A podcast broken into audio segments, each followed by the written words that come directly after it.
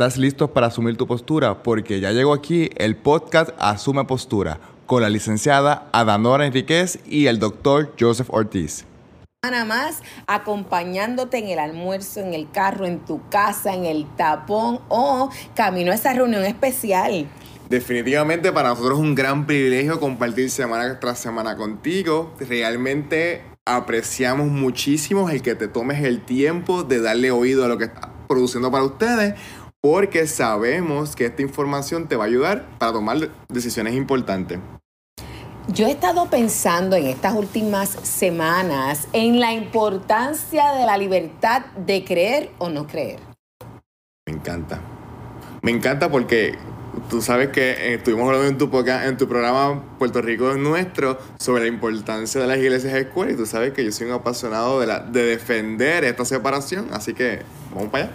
Pues mire, a lo mejor usted dice, ¿cómo es eso de la libertad de creer o no creer? Sí, total, yo creo si me da la gana. Exactamente, ¿qué pasa?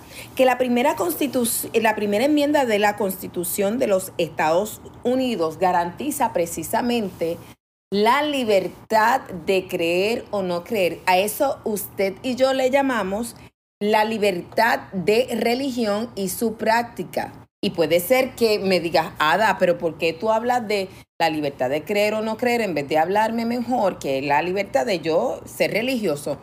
Porque en esa libertad religiosa usted decide si efectivamente va a practicar una religión o no la va a practicar. El gobierno no le puede obligar a usted a tener un credo, pero tampoco le puede impedir que lo tenga. Le tiene que facilitar que usted ejercite ese derecho natural.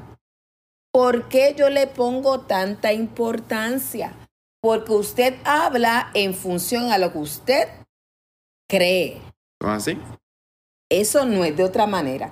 Pero si nosotros tenemos un gobierno que aunque es una criatura nuestra, como los nenes chiquitos nos quieren imponer ¿verdad? Eh, aunque nosotros lo mantenemos a nuestros hijos de pequeños, quieren de momento imponernos su voluntad. Y usted dice, bueno, en mi casa no, pero, pero usted sabe que ellos tratan. Pues el gobierno viene y quiere imponernos una religión o una ideología, es decir, una filosofía de vida. Y nos dice, así tiene que ser y usted tiene que tratar a las personas de tal y tal forma. Eso es totalmente ilegal. Nos están coartando la capacidad de nosotros pensar por nosotros mismos y, cuando hacen eso, de inmediato ellos están violando la autoridad que nosotros les delegamos porque nosotros no le dimos permiso al gobierno para llegar hasta ahí.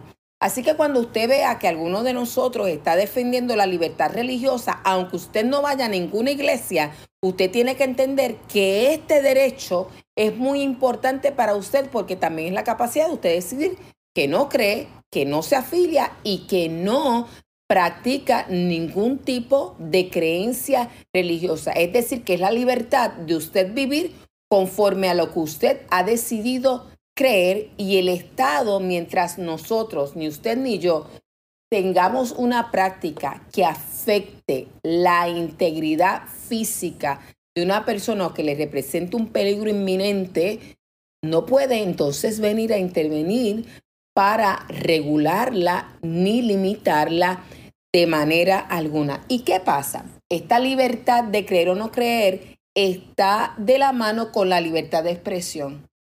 Óyeme, Joseph, ¿y a ti te importa la libertad de expresión? Claro, yo quiero decir lo que quiero. Si no tuviéramos libertad de expresión, de seguro este podcast lo censurarían. Yo estoy seguro, porque estamos hablando de cosas que el gobierno no quiere que usted sepa. Porque, como bien dice un refrán bien conocido, un pueblo de que también vive en desconocimiento sigue eligiendo los mismos políticos. Y mire, la primera enmienda de los Estados Unidos dice que garantiza que el Congreso no pueda crear ninguna ley que establezca una religión oficial o prohíba el libre ejercicio de una religión en particular por sus ciudadanos.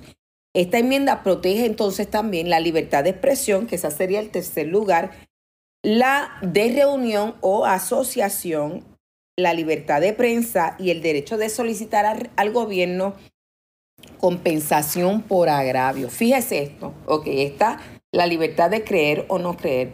de usted practicar o no una religión, es decir, de usted vivir conforme a lo que usted cree. Inmediatamente después que tiene que estar ligado la libertad de expresión, porque usted habla conforme a lo que usted cree.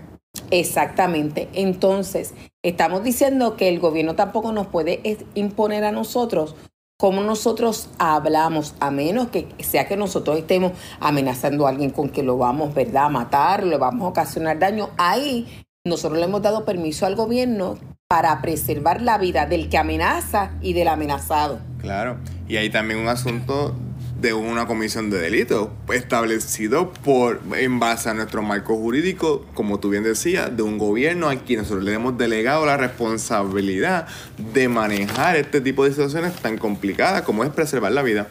Exactamente. Entonces, siendo así, mientras eso no ocurra, usted puede hablar. ¿Por qué esto es importante? En estos días hemos visto una serie de controversias, eh, sobre todo en la nación americana, y me parece que muchas veces vemos más de estas controversias en Estados Unidos, porque obviamente ellos disfrutan de una herencia histórica distinta al momento de ellos aprobar una constitución, una forma de gobierno federal, donde tenían a los estados siendo soberanos que deciden ellos crear una unión manteniendo una soberanía y decidiendo delegar en parte mínimamente una autoridad al gobierno federal en pro del el bienestar de todos.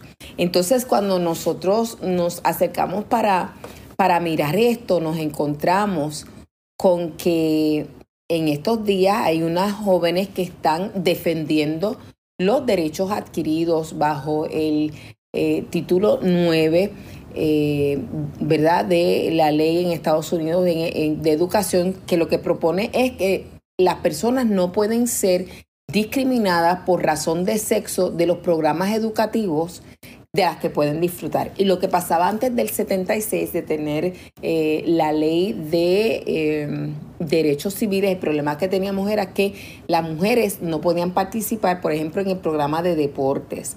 Pues hoy día sabemos que hay ligas femeninas, ¿verdad? En el Departamento de Educación, en, las entidades que disfrutan de fondos federales. Pero ha llegado una situación donde ahora se pretende imponer la ideología de género, la perspectiva de género, que resumiendo eh, en cuanto a los deportes, permitiría que una persona, un varón, pueda competir contra féminas si este varón se concibe a sí mismo como si fuera una niña o una mujer. En ese sentido hemos hablado que sería borrar los deportes femeninos porque se crean precisamente para darle una justa competencia a las mujeres. En medio de ese marco está eh, Riley, ella es una eh, nadadora de Estados Unidos, una joven, eh, y ella está hablando para pedir apoyo y que se afirme esos derechos ya adquiridos por las mujeres para que no vengan varones a usurpar eh, lo que son los campeonatos, las becas, las oportunidades, y ella va a esta universidad. Y cuando ella está hablando, se genera un movimiento de otros estudiantes dirigidos a censurarla y hasta la agredieron. Y vemos entonces unos policías que en lugar de detener la agresión, lo que hacen es protegerla para sacarla. Ahí estamos viendo una inversión a los que son los derechos porque estamos diciendo que nosotros promoveríamos la censura. Correcto. Es decir, ponernos un tapaboca porque el otro piensa distinto. Nosotros podemos estar de acuerdo o no con ella, pero para eso es que nosotros promovemos un intercambio de ideas en un marco respetuoso. Pero nosotros decir, porque yo no te quiero escuchar, te voy a desahuciar o te voy a callar o te voy a amenazar o te voy a agredir. Ese no es el sistema de gobierno que nosotros Y en Puerto Rico ha pasado recientemente con, el asunto de la representante Lizzie Wood de la Universidad de Puerto Rico. ¿Verdad? Que para los que no tienen el conocimiento, ella estaba dando, impartiendo una conferencia en, ¿verdad? defendiendo la vida en el asunto del aborto. Y como hubo una manifestación de estudiantes afuera, lo que hicieron es que en lugar de proteger el libre ejercicio en un ambiente académico que se supone que la función es hablar de estos temas, en lugar de hacer eso, lo que hicieron fue que sacaron al representante de la universidad y cancelaron el, conserva el, el conversatorio en lugar de buscar y promover otro espacio donde ellos pudieran estar seguros, donde las personas pudieran libremente manifestarse, porque no estamos en, en oposición, exacto. No estamos en contra de las manifestaciones. Lo que estamos en contra es que esta, la, la decisión de la universidad fue cerrar el conversatorio en lugar de buscar un espacio seguro y para permitiendo que por una parte las personas que estaban en oposición se manifestaran, pero por otra parte las personas que querían tocar el tema, hablar sobre el tema a favor de la vida, pues entonces que también así lo pudieran hacer y así respetamos ambas libertades de expresión. Exactamente, tenemos la capacidad de garantizar la coexistencia de diversidad de ideas. Pero si no, lo que estamos diciendo es que entonces el Estado va a imponerle a una parte de la comunidad el pensar de la otra. Y eso es distinto a lo que nosotros hemos querido promover, que es la capacidad de cada individuo pensar por sí propio y responsabilizarse también de cuáles son sus posturas. En estos días, recientemente, tan recientes como unos días atrás, eh, tenemos esta cadena de Fox News de noticias y hay uno de sus, eh, tendríamos que decir que su reportero Ancla o su periodista Ancla, Tucker Carlson, eh, muy conocido por sus exposiciones y por tener seguidores, millones de seguidores en sus programas, etcétera, y por sus cubiertas eh, fue la persona que denunció lo que él entendía que era eh, una administración indebida de Dominion durante las elecciones presidenciales, etcétera. Eh, y aparentemente hubo una demanda y lo que se pretendió establecer fue que debido a esa demanda CNN lo estaba dejando salir. Sin embargo, nosotros nos damos cuenta que realmente lo que pretendió decir es el que se meta con esta compañía, este es el resultado. Eh, en estos días salió una noticia diciendo que efectivamente quien era el demandante tenía acciones con Fox este, y también tiene acciones con Dominion, así que parecería que realmente ellos hicieron todo esto para dar un mensaje a cualquier persona que esté dispuesta a hablar en contra de una compañía, hablar en contra de algo que se practicó, es decir, para limitar la libertad de expresión. Y fíjate que la primera enmienda a la libertad de expresión, lo próximo que tenemos después de la libertad de expresión, hablamos de la libertad de creer o no, o la libertad religiosa, del ejercicio de tal creencia o de usted vivir conforme a sus convicciones, la libertad de expresarse conforme a ella y lo próximo que tenemos es la libertad de prensa. Entonces, fíjate que precisamente a este periodista le están coartando la capacidad de notificar a la comunidad en general qué es lo que está pasando en el gobierno, etcétera, y lo haces de esta manera infringiéndole a él supuestamente un daño, lo dejaste sin trabajo. Eso en Puerto Rico no pasa. ¿Qué va? Aquí, aquí los periódicos y los canales de televisión son sumamente honestos y no censuran a sus periodistas. Eso no pasa en Puerto Rico. Así que yo creo que esto es bien importante para todos. Fíjate, no solamente es la capacidad de nosotros creer, sino también la capacidad de nosotros hacer espacio para que el que no cree como nosotros también pueda expresarse y nosotros tener la capacidad de considerar o no, porque si usted no quiere considerar, pero la capacidad de darle ese espacio y respetarlo, porque de otro lado lo que nosotros estaríamos es promoviendo que el Estado decida qué idea es válida y qué idea no lo es. Correcto. Eso sería tanto como decir que yo ahora le voy a dar al Estado autoridad para que venga en mi casa a decir cuándo mi esposo tiene razón o cuando yo tengo la razón, o cuando mis hijos tienen la razón o cuando mis nietos tienen la razón. Lo estoy trayendo ahora al aspecto familiar. Es que yo creo que volvemos a lo que hemos estado tocando, yo creo que durante todos los episodios del podcast, es el asunto de hasta qué punto nosotros vamos a seguir permitiendo que el gobierno asuma las posturas que nosotros como ciudadanos somos los que tenemos el derecho.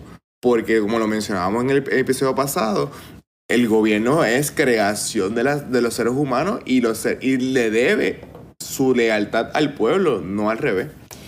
Eso es correcto. Y por eso es que hablamos en nuestro sistema de gobierno de personas que nosotros elegimos. Porque nosotros elegimos personas para que nos representen, no para que nos impongan leyes, no para que nos impongan órdenes ejecutivas, es para que nos sirvan bien y representen nuestros intereses y promuevan el mejor estar de la ciudadanía en general. Por eso decías ahorita, yo lo despido, ¿verdad? Estamos en eso. Entonces, mire esto, ¿qué pasa si nosotros empezamos a cancelar las ideas del otro, a cancelar la persona del otro, ¿verdad? Porque eso se llama eh, la cultura de la cancelación, eh, que un poco es lo que estamos hablando que se está viviendo con estos ejemplos, ¿verdad? Algunos cogen y, eh, pues, ok, me voy a dejar de ser tu amigo, pero voy a eliminar, si puedo, tu perfil, lo elimino, te elimino, te estoy desahuciando civilmente. En ese sentido, nosotros estamos allanando el camino para la imposición de la Agenda 2030. Y quiero traerlo, no, no voy a hacer una discusión mayor en este podcast, en este espacio, pero quiero traerlo. ¿Y qué es la Agenda 2030? Esto es un plan de trabajo que se ideó la Organización de las Naciones Unidas que nos habla eh, de 17 objetivos de sustentabilidad que cuando usted va y los lee le parece que está muy bien y que es muy bueno.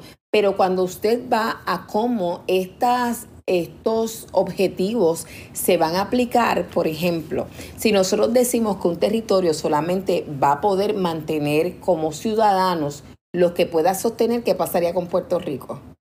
No podría sostener la gran mayoría de los, ciudadanos que tenemos.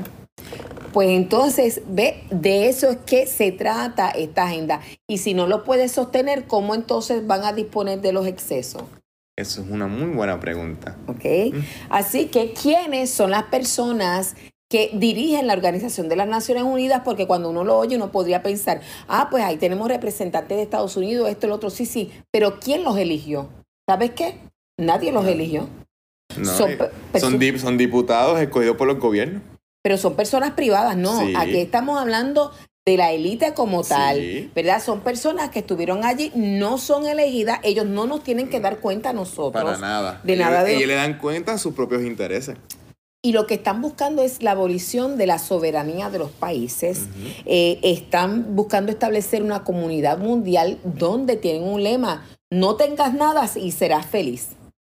Es decir, que vienen detrás de la abolición de la propiedad privada, entonces ellos serían los que dirían quién tiene, qué tiene, a quién se lo quito, qué le doy. Y uno de los ejemplos más sencillos y más cercanos que tenemos es la intención de la Organización Mundial de la Salud de aprobar un pacto a nivel mundial para que ellos tengan la capacidad de entrar a asumir básicamente el control de un país cuando tenga una potencial eh, emergencia de salud y que los métodos de producción se les entregue a ellos para decir qué se produce y a quién se le da, unido a que si un país no tiene la capacidad de responder a su emergencia de salud, el otro que tiene más riqueza lo haga.